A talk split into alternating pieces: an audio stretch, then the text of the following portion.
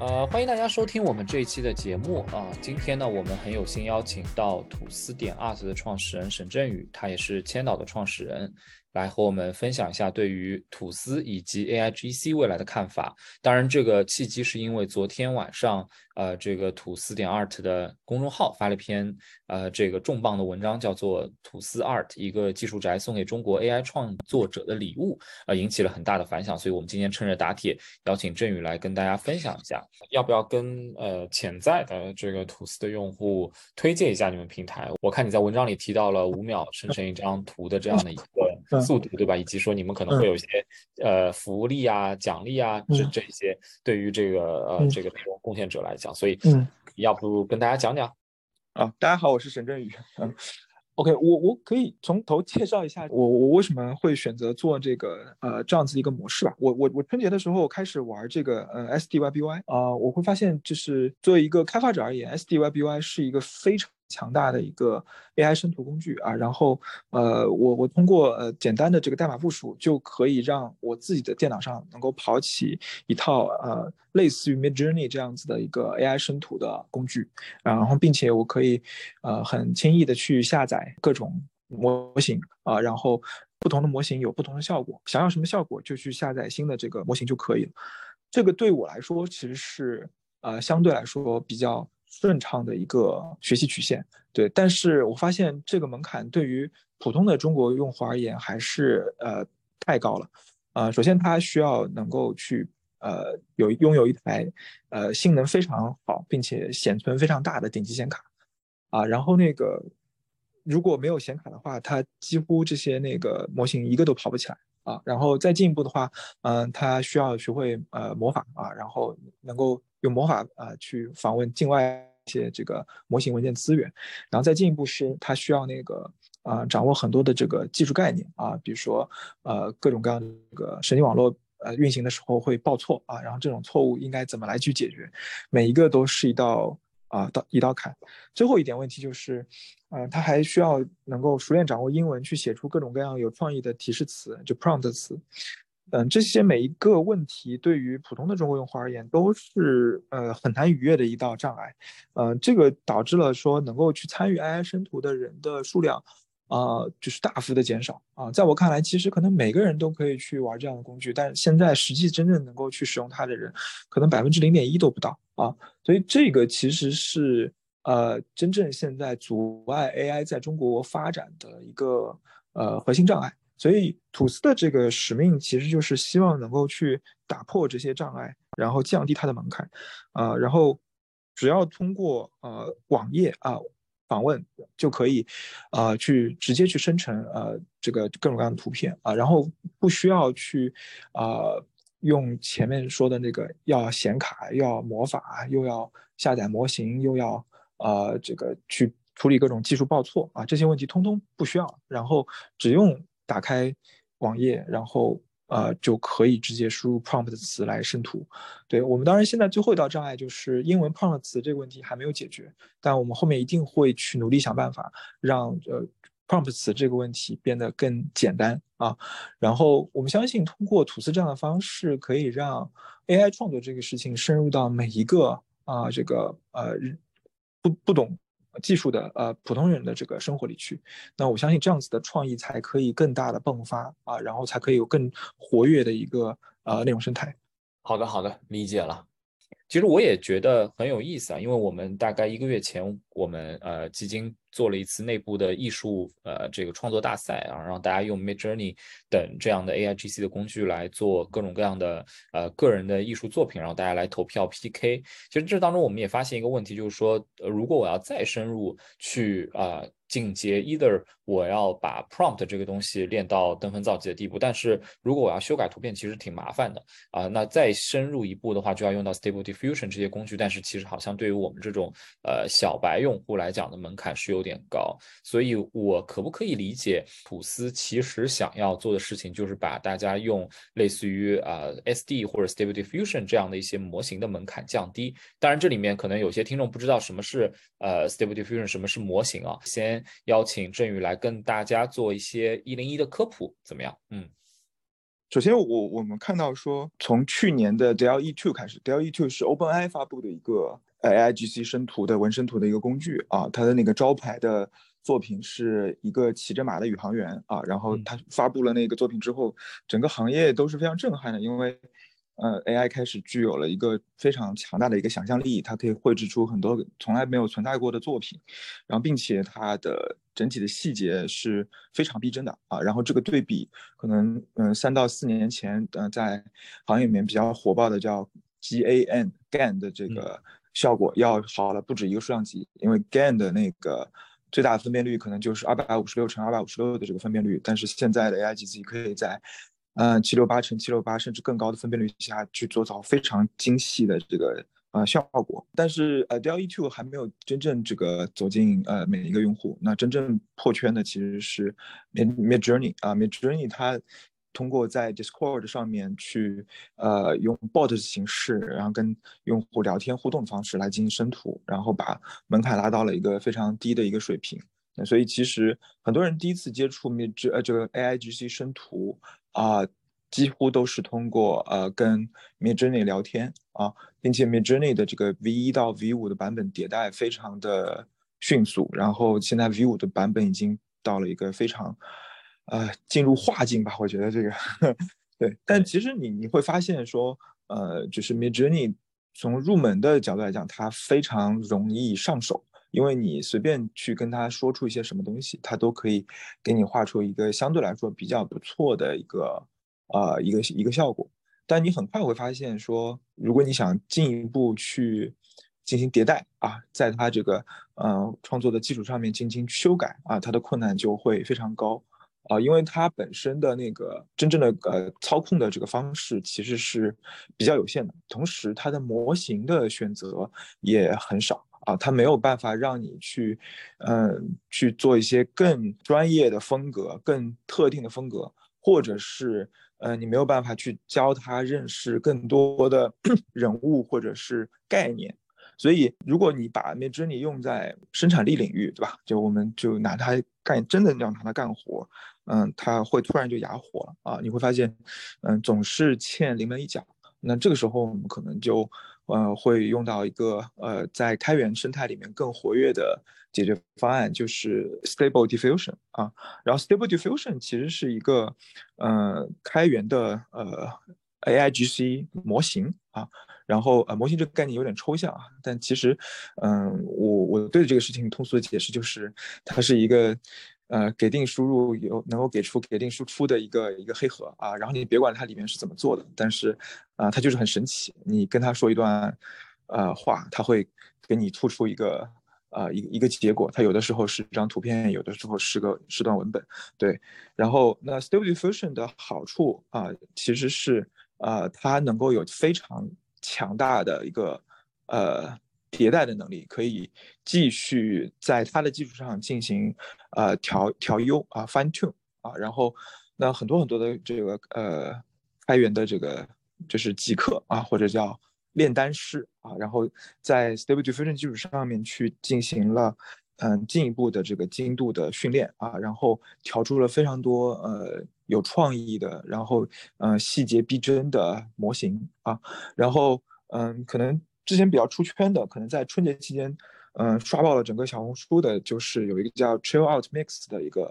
啊，一个一个呃调优模型。然后它的特点就是它能够把，啊，在 Stable Diffusion 基础上面，呃，进一步加强它的绘制人像的能力啊，然后配合一些呃特效的一些插件，也就是 LoRa 啊，可以画出非常逼真的东亚人的这个呃照片。啊，然后几乎就是如假包换吧，然后所以当时有一度非常多的人都啊沉迷于这个啊，就是那些并不存在的虚假的这个数字人，然后啊，但很快再发现很有意思，就是我最近在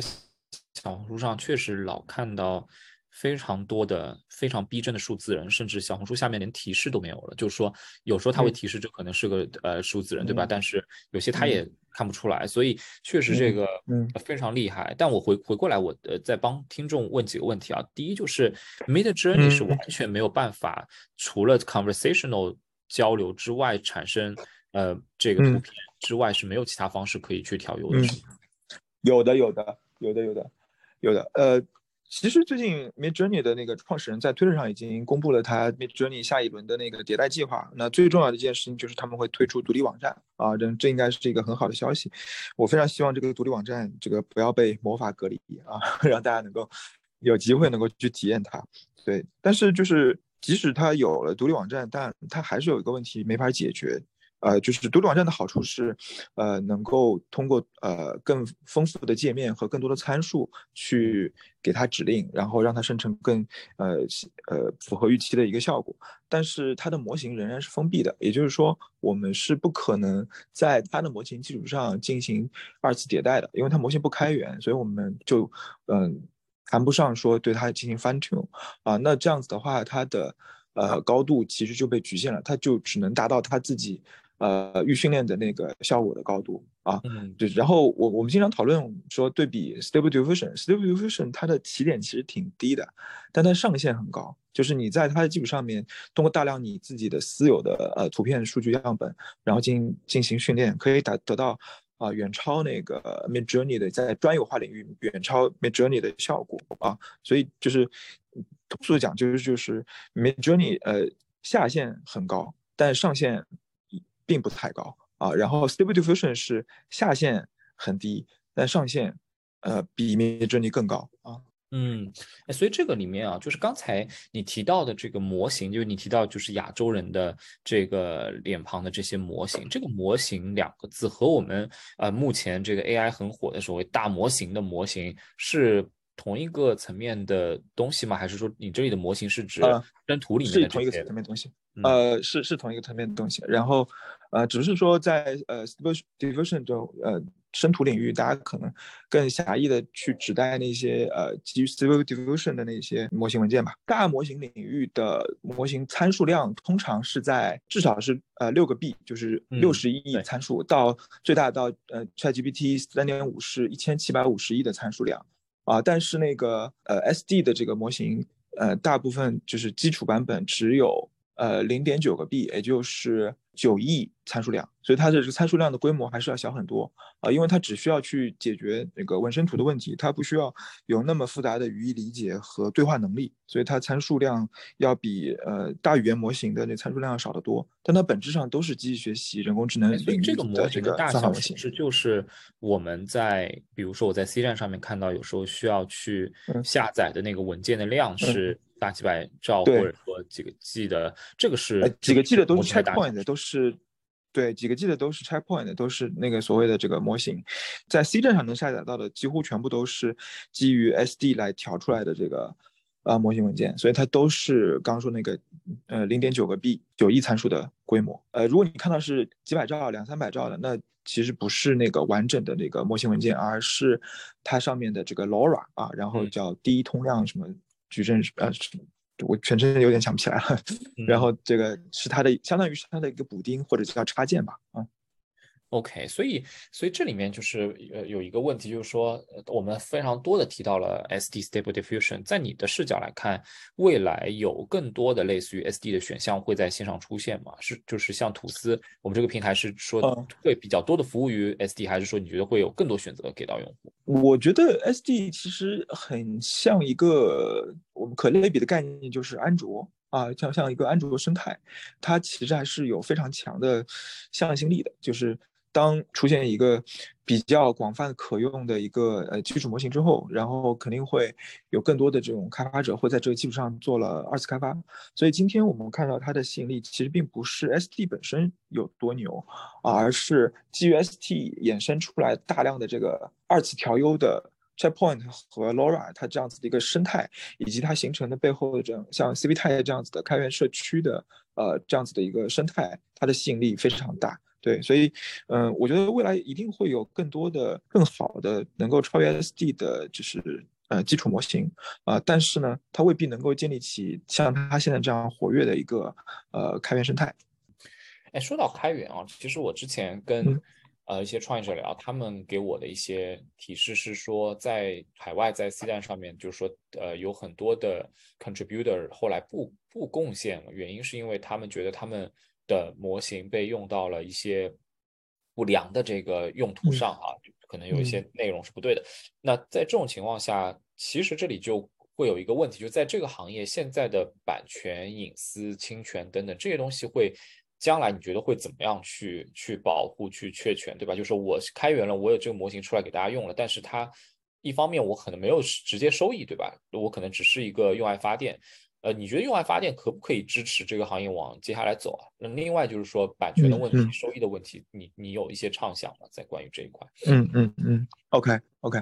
呃，首先我肯定是。个人而言是经常用爱发电的一个人，因为我是一个兴趣爱好很广泛的一个技术宅，对。但反过来讲，我个人其实是不太相信，或者是坚坚决相信不能让别人用爱发电啊，就是就是我们不能要求所有人都用爱发电来去贡献这个这个世界，对。所以嗯，我觉得呃很多模型的这个训练师那个呃。就是不再用爱发电，这是一个必然会出现的一个现象和结果。那反过来讲，就是嗯，他们其实也会有一些其他安全上面的考虑啊。其实最近我们跟很多的那个模型训练师有很多交流啊，然后他们普遍表示出了对呃法律定罪定责这个问题上的一个担忧呃，因为他们都或多或少看到了自己的模型被用在一些。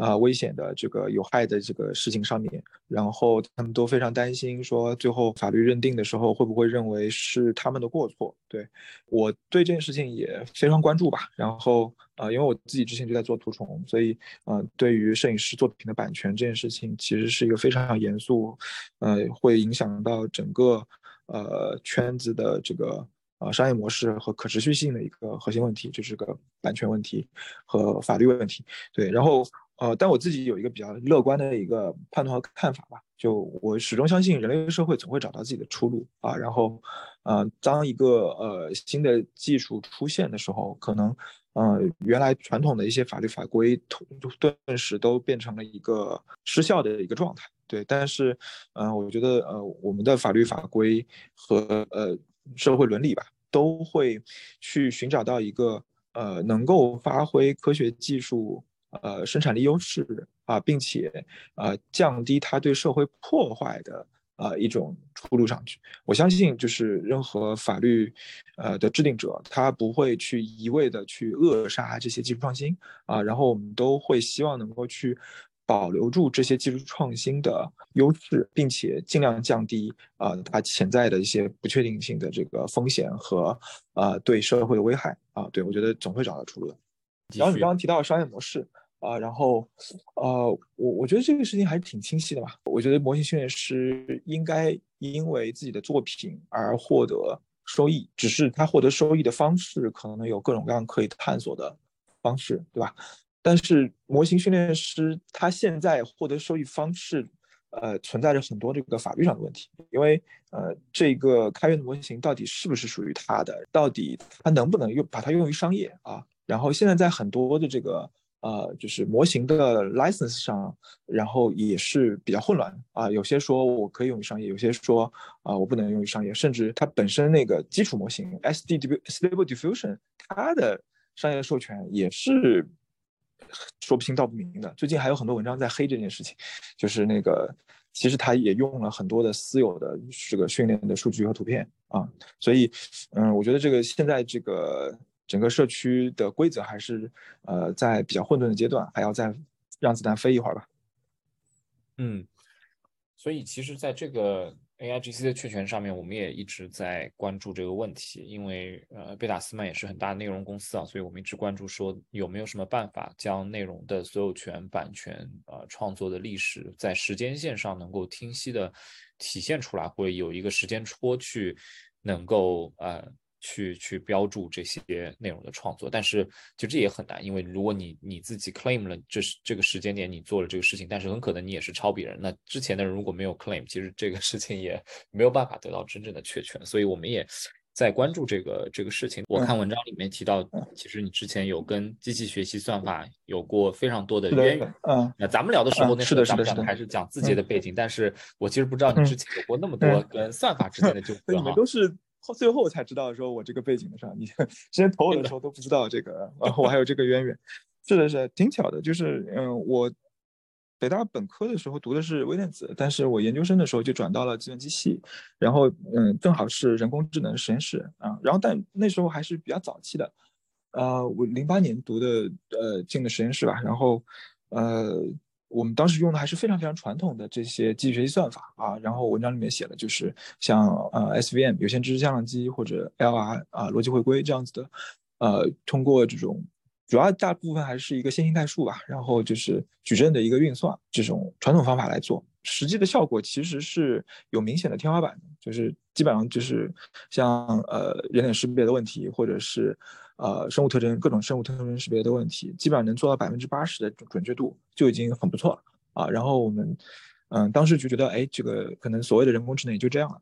啊。但是可能等我快毕业的时候，开始就是呃，神经网络和。呃，就是深度学习这个概念火起来，然后 CNN 这个叫深度卷积神经网络的算法一下子整个震惊了行业吧。它突然把那个人脸识别的这个准确率从百分之八十几提升到百分之九十九啊，然后就是在整个行业都都震撼了，所以几乎整个学界都抛弃了传统的这个机器算法，然后都开始转向，呃，用那个呃深度学习的这个呃方法，然后来去呃做这个呃。解决各种各样的问题，对，所以我后面其实是一路在关注这个，呃，就是算法的这个进展。然后，嗯，在字节的时候，我们会，呃，就是呃，看到有非常多的问题。如果假如我们能够实现人工智能，那它的这个效果是非常好的，嗯，所以我们就去组建了呃这个 AI Lab，然后呃招聘了非常多这个 AI 算法的这个工程师。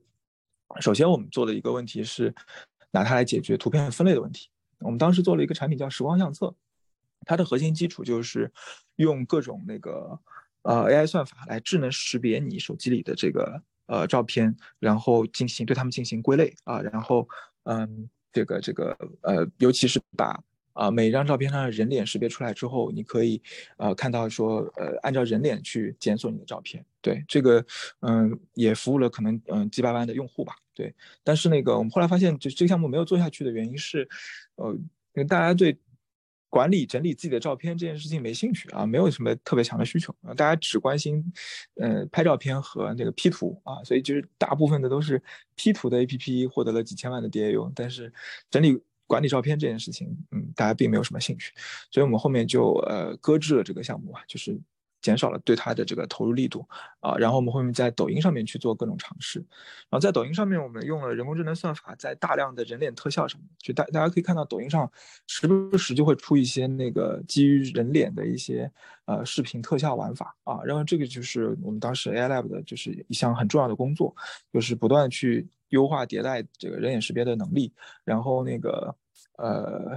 呃从最早的这个呃。二 D 的，然后几呃几个特征点到，呃几十个特征点，上百个特征点，到最后能够对它进行三 D 深度的理解，啊，然后可以做出三 D 特效的面具这样子的一个一个效果，对，然后所以其实抖音是明显吃到了呃人工智能的红利的，就是它呃用呃 AI 技术呃极大的提升了视频拍摄的效果啊，然后拉了非常多的这个增长啊，然后呃对。对，所以整个过程当中，我其实一直在去，呃，关注这个呃呃人工智能算法的一个进步迭代啊，所以，嗯，这次那个 AI 浪潮出现之后，我其实还是非常的兴奋和激动啊，因为当时我们在去看到这个 CNN 算法的时候，也看到 CNN 算法的一个呃天花板啊，然后它把很多问题可能解决到一个百分之九十九程度，可能就差不多了，但是它在啊图像生成的。问题上面，它并没有太多的能力啊，然后，嗯嗯，但是现在这一轮的 AI 浪潮，准确讲其实是生成式 AI 啊，基于 Transformer 算法啊，然后带来的一个新的技术突破。那呃，Transformer 算法和呃加上那个呃 Clip 技术，Clip 是一个叫呃图片和文字连接的技术，它可以形成呃就是大数据模型跟呃这个图像的一个呃感知能力。啊，它可以让呃大语言模型能够认识图像，知道这个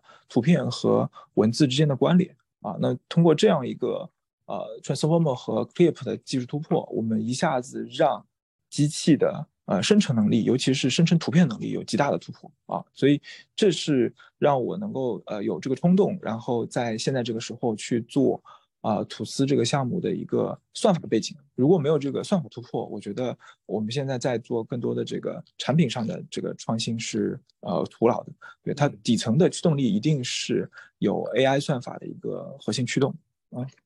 嗯，哎，谢谢振宇。所以我就很感兴趣一个事情，就是说，因为你是对于长期的 AI 和算法的发展是有体感的，所以在这一个波浪潮里面。它的这个值得你兴奋的程度，为何远高于过去几次？刚才你提到说它解锁了一些能力，对吧？解锁了一些这个纹身图的能力。但是我就在想，这个现在你感受下来，它的这个发展上游发展的这个斜率是远高于过去的吗？还是说，就是说，因为很多人把这个事情比作是一个什么第三次工业革命或者浪潮，对吧？就是已经到这个地位了。从你的视角来看，有这么高的一个呃变革的程度？嗯，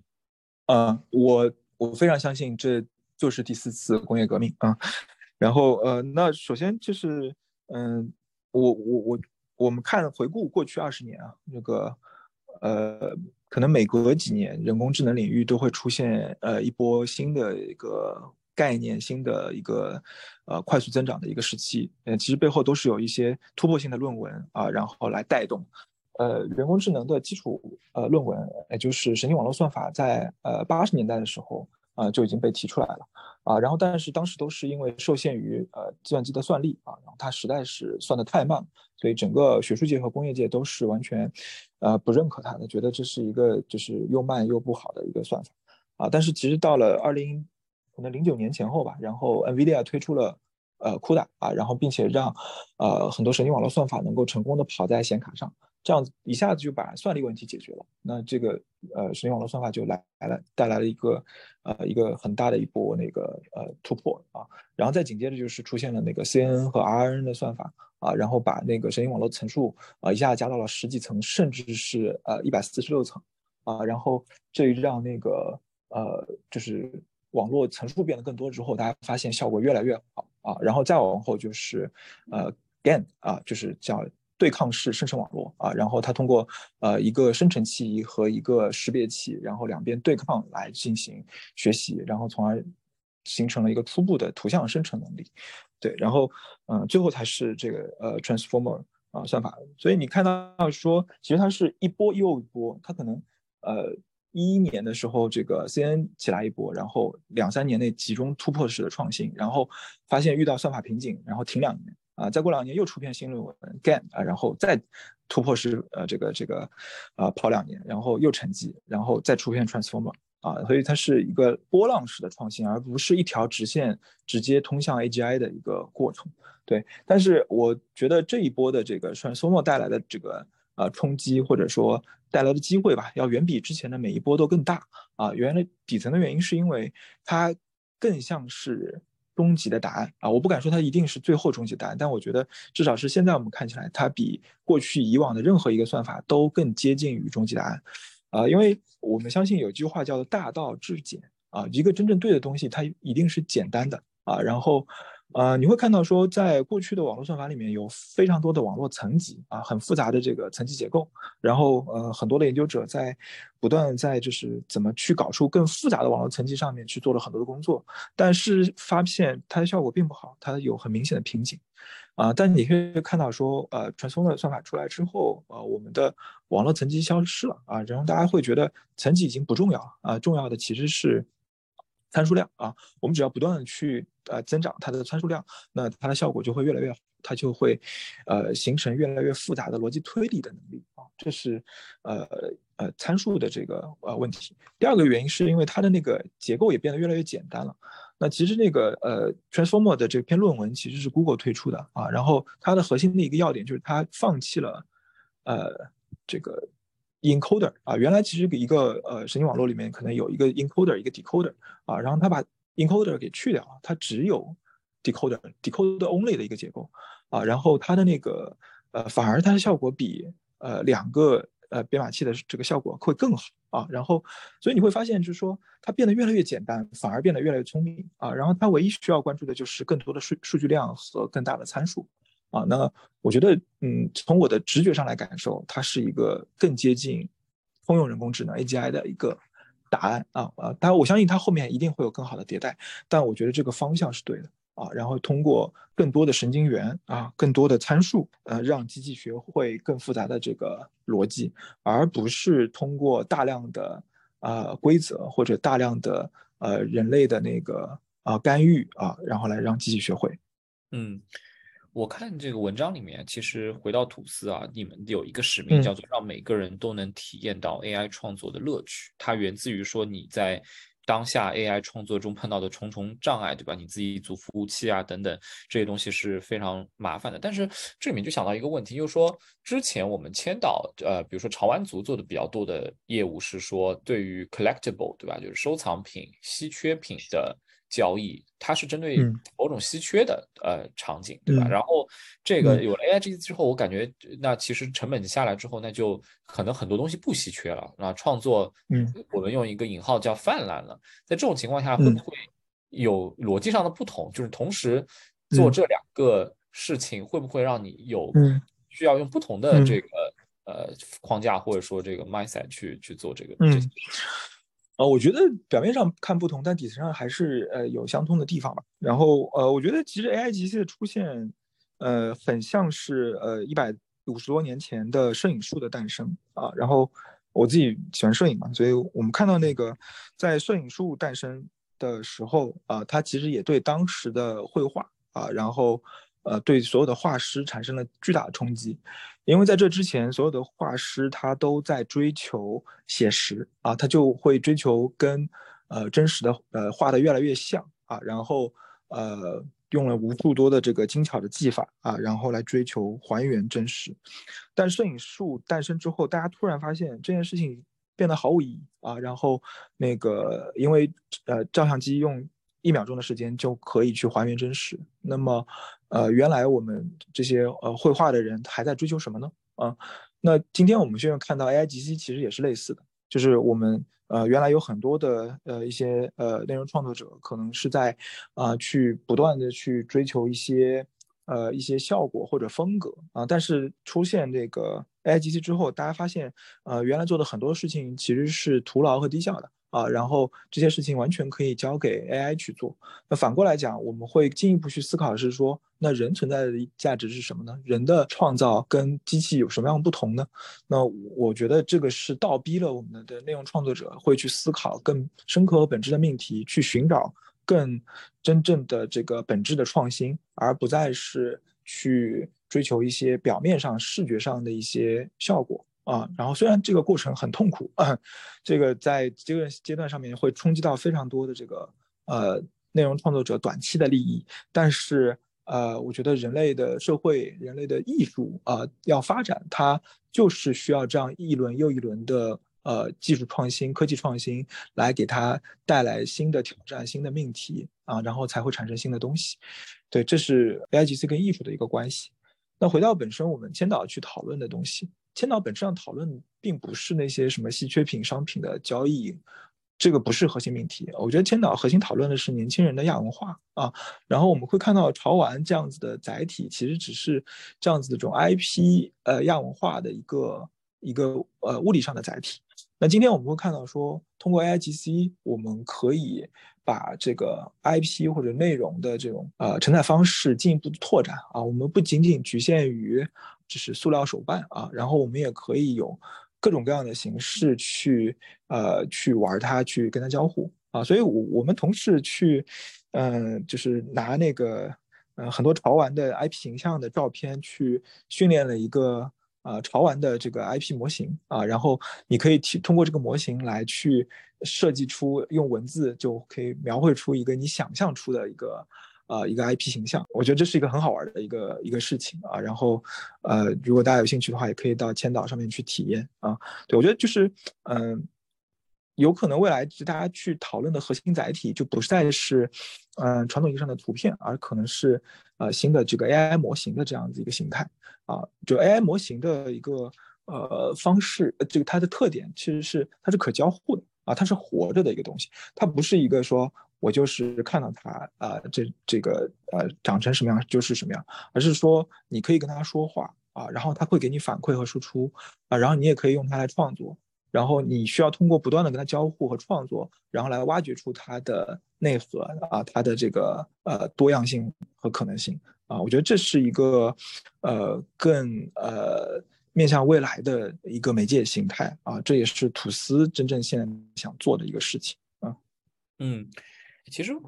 我最近也在想一个事情啊，就是说呃不同的 AI 新的 AI 的能力和算法，它会解锁。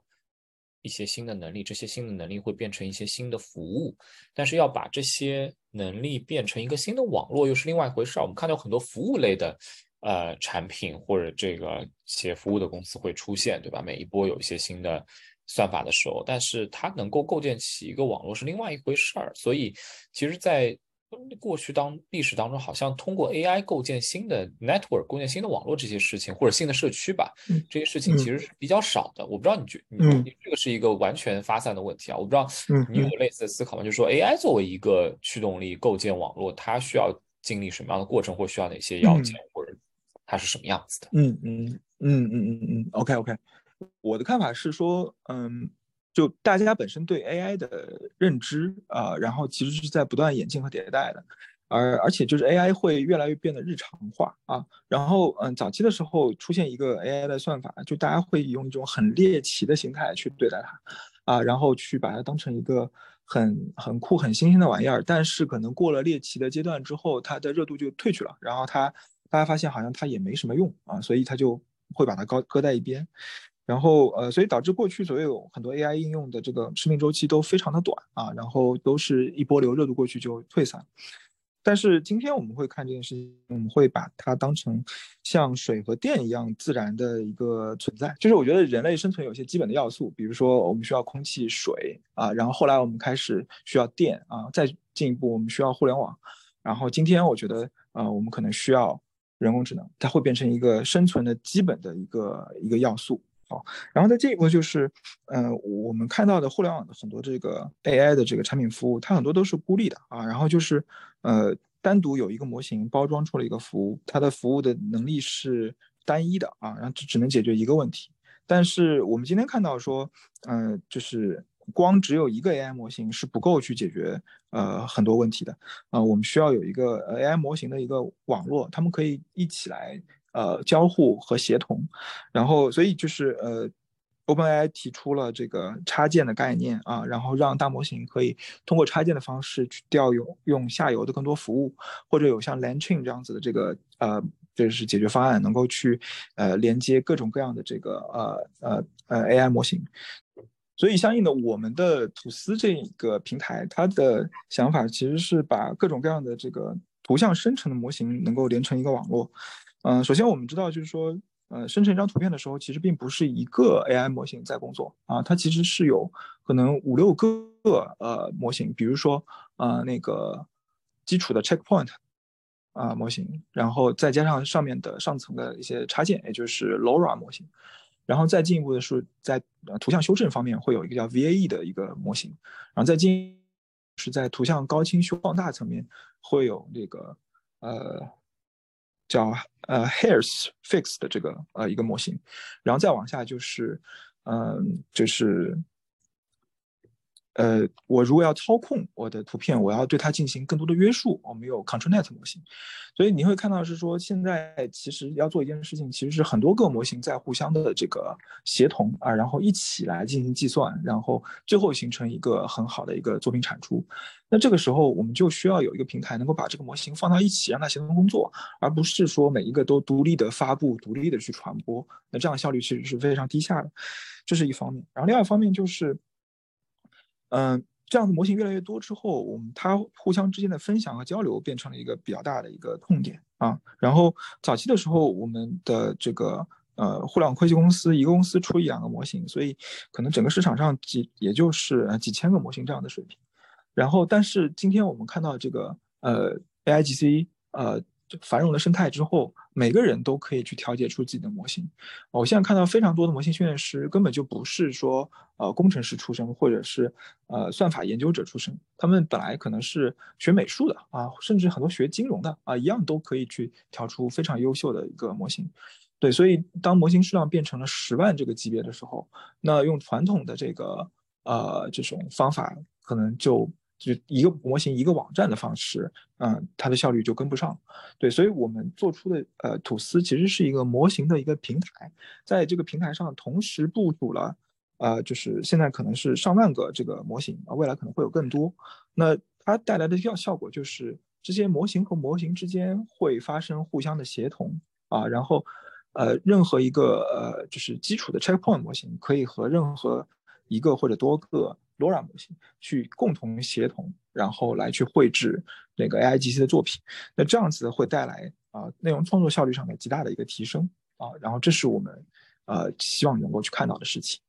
对，所以我我我觉得这个很有意思，也解答了我很多的问题。最后帮大家问一个问题：为什么平台叫吐司啊？这个名字有什么渊源？渊源或者说是你 实在找不到 这个域名？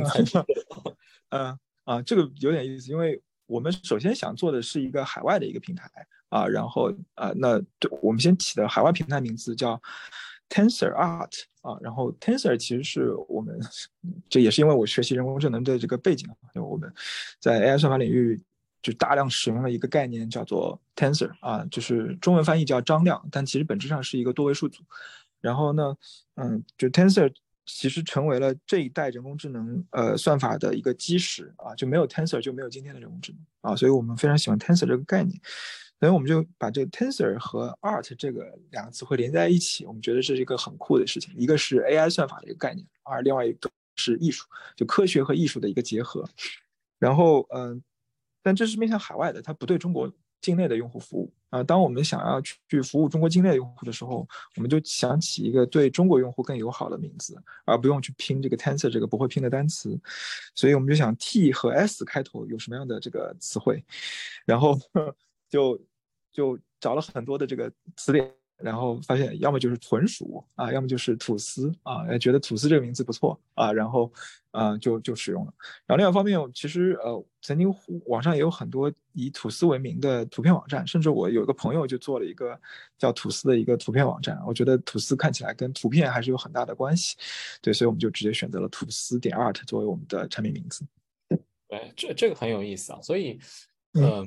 刚才我们提到，就是说现在都基本上在你们平台上是以纹身图为主，那啊不叫纹身图为主，而是模型生图为主啊。所以呃，这个会将来会有媒媒介上的演变吗？因为你自己的背景啊，会会天然想说视频啊、音乐啊什么这些东西，会不会也被包含在这里面？